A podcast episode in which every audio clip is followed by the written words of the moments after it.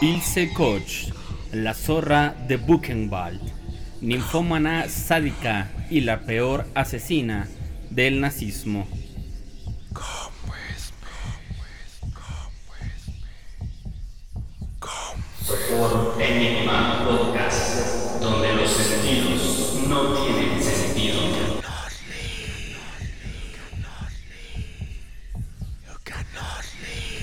A 76 años de uno de los atentados contra la humanidad más terribles de los que se tenga registro, podemos nombrar a muchos de los autores que fueron partícipes de este terrible acto pero en este día vamos a enfocarnos en uno en especial. Este es el caso de Ilse Koch. Ilse Koch ideó lámparas fabricadas con la piel humana de judíos. Mató cerca de 5.000 prisioneros mediante técnicas de tortura medieval. Dicen que detrás de un rostro angelical siempre se esconde un alma diabólica, y en el caso de Ilse Koch, no podría ser de otro modo. Mujer de cabellos rojos y largos, de gran belleza y fuerte poder de seducción, pudo cautivar a sus camaradas de la SS para convertirse en supervisora y guardiana de uno de los campos de concentración nazi más importantes de la época. Su sadismo no conocía límites y entre sus fechorías destacaba la creación de todo tipo de lámparas con piel humana. De ahí su terrible apodo, la zorra de Buchenwald, una asesina que tiene en su haber cerca de 5.000 crímenes mediante técnicas de tortura medievales durante la Segunda Guerra Mundial. Margaret Ilse Kohler, su nombre de soltera, nació el 22 de septiembre de 1906 en el seno de una familia de clase media en la localidad alemana de Dresde, Sajonia.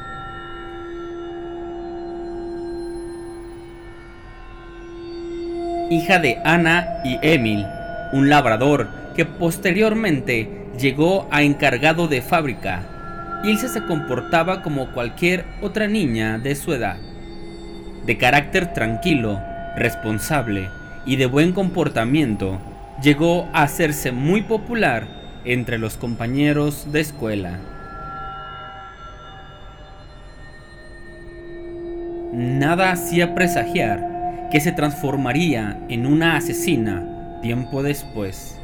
De hecho, poco se conoce acerca de su educación y de cómo podría haber sido tratada o maltratada por sus progenitores.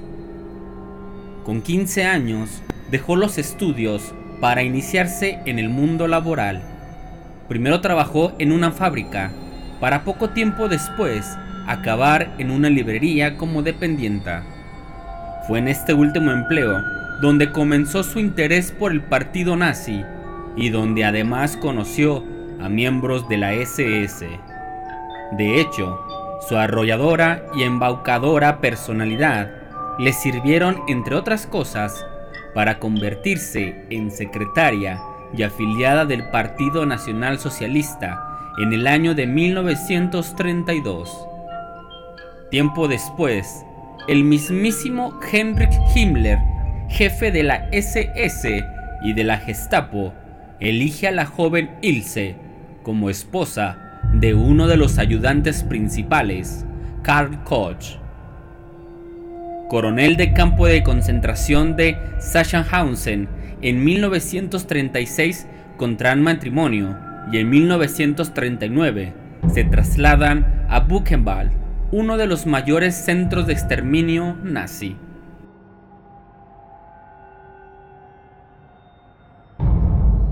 Fue en este lugar donde se dieron cita las más aterradores atrocidades de la pareja Koch. Los primeros meses en Buchenwald fueron del todo corrientes para los Koch, ya que dedicaron ese tiempo a tener hijos, en este caso tres, Arwin, Giselle y Gudrun. Esta última murió de forma repentina mientras Ilse y Carl estaban de vacaciones esquiando. A pesar de los intentos de su niñera, Erna Rabel, para convencer al matrimonio de que regresen lo antes posible, hicieron caso omiso y la niña falleció sin estar ellos presentes.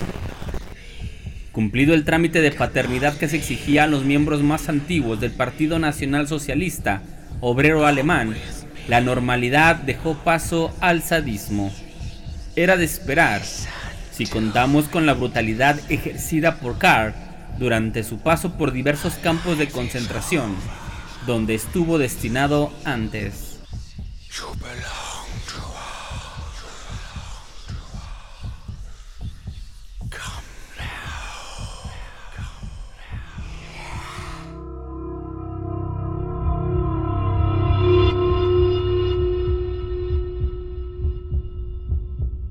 Según las víctimas que sobrevivieron, este arriaba a latigazos a los prisioneros utilizando una fusta cuyo cabo constaba de fragmentos de cuchillas de afeitar. Además, entre las torturas que se le atribuyen estaba la de utilizar un hierro candente para marcar a los reos o la del aplastamiento de los dedos. Ambos martirios, empleados a su vez en la época medieval, se realizaban de forma cruel si alguien violaba las reglas del campo. Nadie escapaba del tormento del dolor si Karl Koch así lo decidía. Y todo ello lo puso en práctica su esposa Ilse, quien, pese a su apariencia seductora, escondía en su interior a una verdadera asesina en potencia. Él le enseñó todo lo relacionado con la inmolación y el sacrificio. La pesadilla comenzó en Villa Koch, como formalmente era conocida, y se extendió hacia el exterior. Se trataba de una gran casa en una finca de aproximadamente 125 hectáreas sobre la colina Ettensberg. En un principio, y aunque Else era la esposa de uno de los siete oficiales de la SS destinados en Buchenwald, no era de aquellas que hacían amigos fácilmente. Pronto, la señora Koch se transformó en una mujer endemoniada.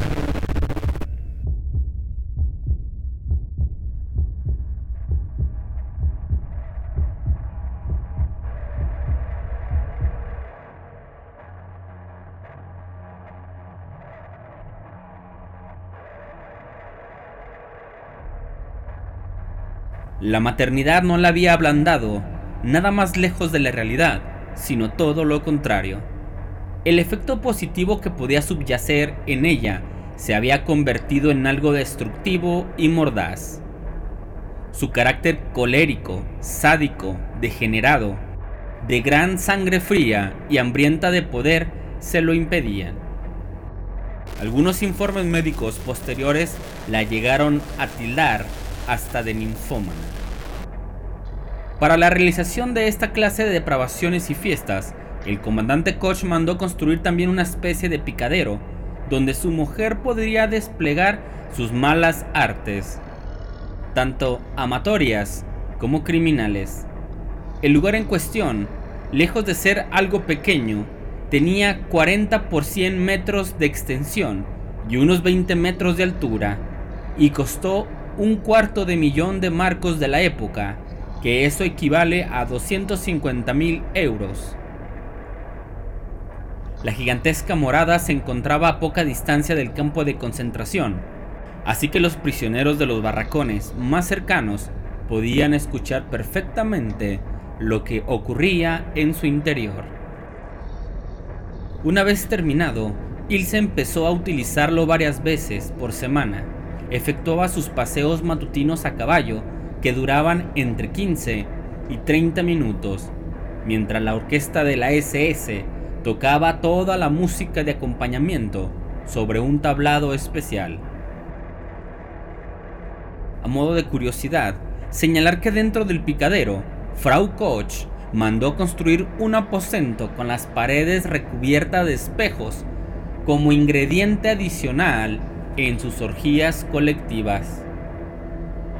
Al principio, Ilse se comportaba como una mujer obsesionada con su aspecto. Mandó traer vino de Madeira para bañarse en él, mientras miles de prisioneros morían de hambre a pocos metros de su casa. Llenó sus armarios de costosas prendas, calzado y pieles, y fue dueña de los mejores perfumes y vinos de la época. Después, se dedicó a pasearse por el campo con látigo en mano, pegando a aquellos prisioneros cuyo aspecto le era desagradable.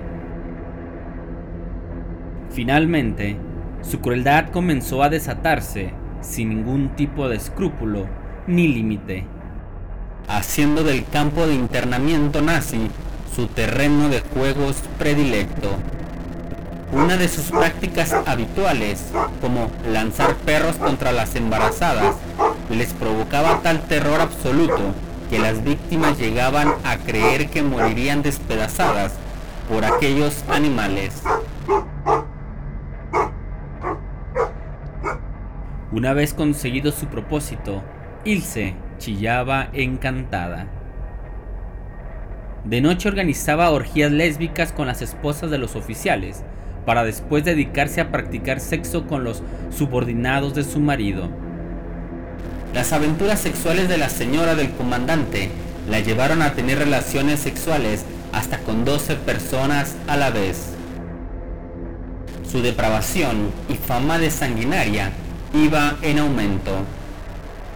La fascinación por técnicas de castigo y tortura le sirvieron para ganarse una fama de sanguinaria que jamás dejó atrás, como le pasó a la guardiana nazi María Mandel. Uno de sus múltiples y retorcidos placeres consistía en apostar a la entrada del campo a medida que llegaban nuevos prisioneros. Los esperaba con los pechos desnudos cuando los presos se daban cuenta de lo que ocurría, Ilse pasaba a la acción. Comenzaba a acariciarlos, a sobar su cuerpo libidinosamente, mientras gritaba comentarios subidos de tono. Si alguno cometía el error de mirarla fijamente a los ojos, lo golpeaba hasta perder el sentido.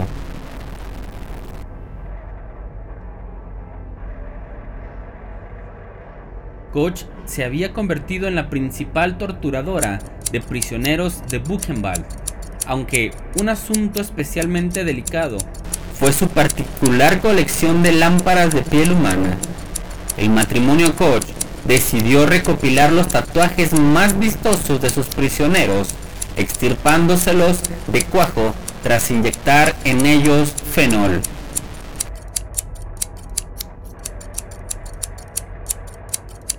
Muchos de ellos pasaron a ser tétricas lámparas de mesa. Tres de esas piezas se incluyeron en la vista judicial, cuyas imágenes fueron recogidas en un documental por el director de cine Billy Wilber. A Ilse también le encantaba adornar su casa con las cabezas humanas de los presos. Para ello ordenaba encogerlas químicamente. El resultado un comedor repleto de cabezas humanas que acompañaban a la familia Koch en cada una de sus celebraciones. Llegaron a tener hasta 12. Aquella imagen de la mesa con los tatuajes, las cabezas disecadas y las supuestas lámparas dieron la vuelta al mundo, convirtiéndose en un símbolo a la barbarie.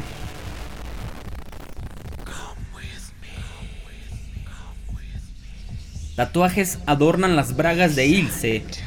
Yo los había visto en el trasero de un gitano en mi barracón, declaró el judío Albert Grenovsky, que se vio obligado a trabajar en el laboratorio de patología de Buchenwald. Fue uno de los muchos testigos que confirmaron que Frau Koch elegía personalmente los tatuajes de los internos que se llevaban a la clínica. El maquiavélico entretenimiento de Ilse Koch se puso de moda entre sus colegas de otros campos de concentración. Para ella, era un placer coincidir con las esposas de los comandantes de los otros recintos y darles instrucciones detalladas sobre cómo trocar la piel humana en exóticas encuadernaciones de libros, pantallas de lámparas, guantes o manteles de mesa. Mientras la mayoría de las madres alemanas tejían bufandas y calcetines de lana para sus hijos, Ilse había puesto en marcha toda una industria de productos artesanos con restos humanos.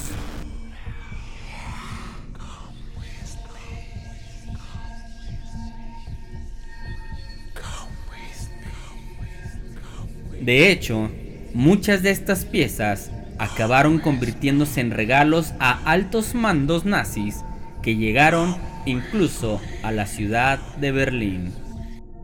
Según registros de la enfermería del campo, tan solo en el recinto sanitario se produjeron 33.462 asesinatos de presidiarios, sin contar con las víctimas de los distintos experimentos y atrocidades que se realizaban con los cuerpos.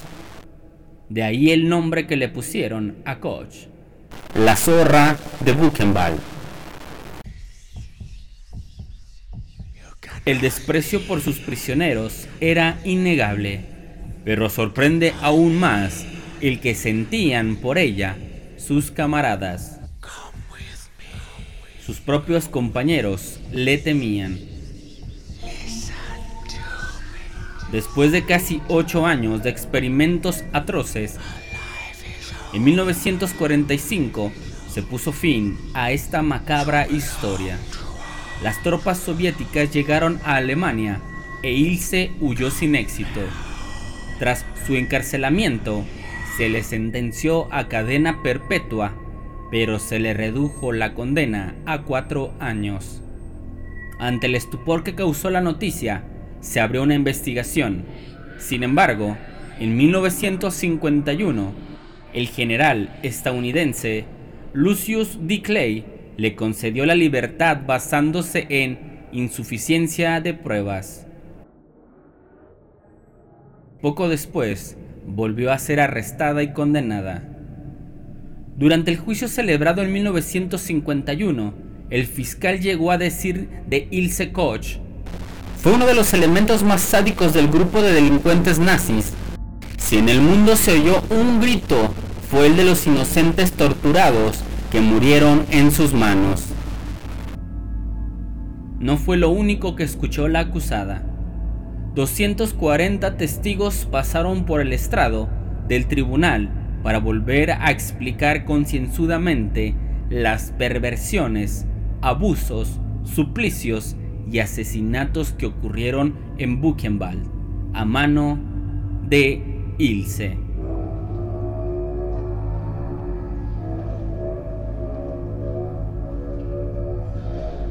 La presión soportada por la detenida llegó a tal punto que se desmoronó en varias ocasiones gritando, Soy culpable, soy una pecadora.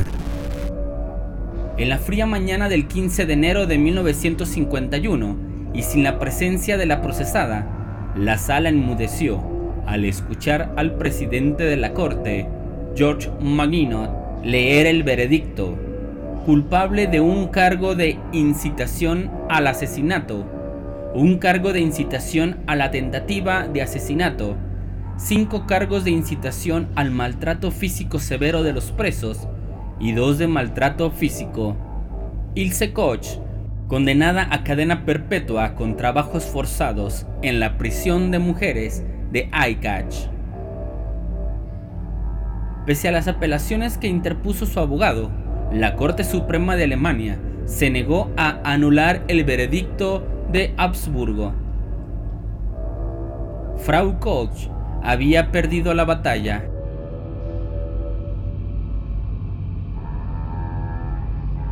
Catorce años después, concretamente el primero de septiembre de 1967, ya a los 61 años, Ilse decidió poner fin a su vida ahorcándose con las sábanas de su cama en la prisión de Aikach.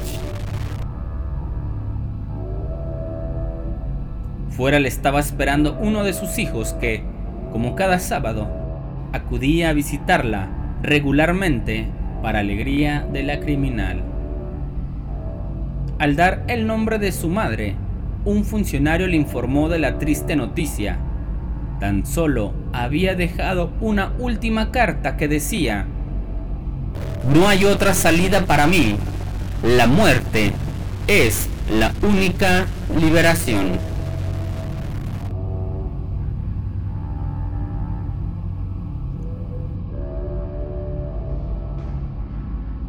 Esta fue la historia de Ilse Koch, la zorra de Buchenwald.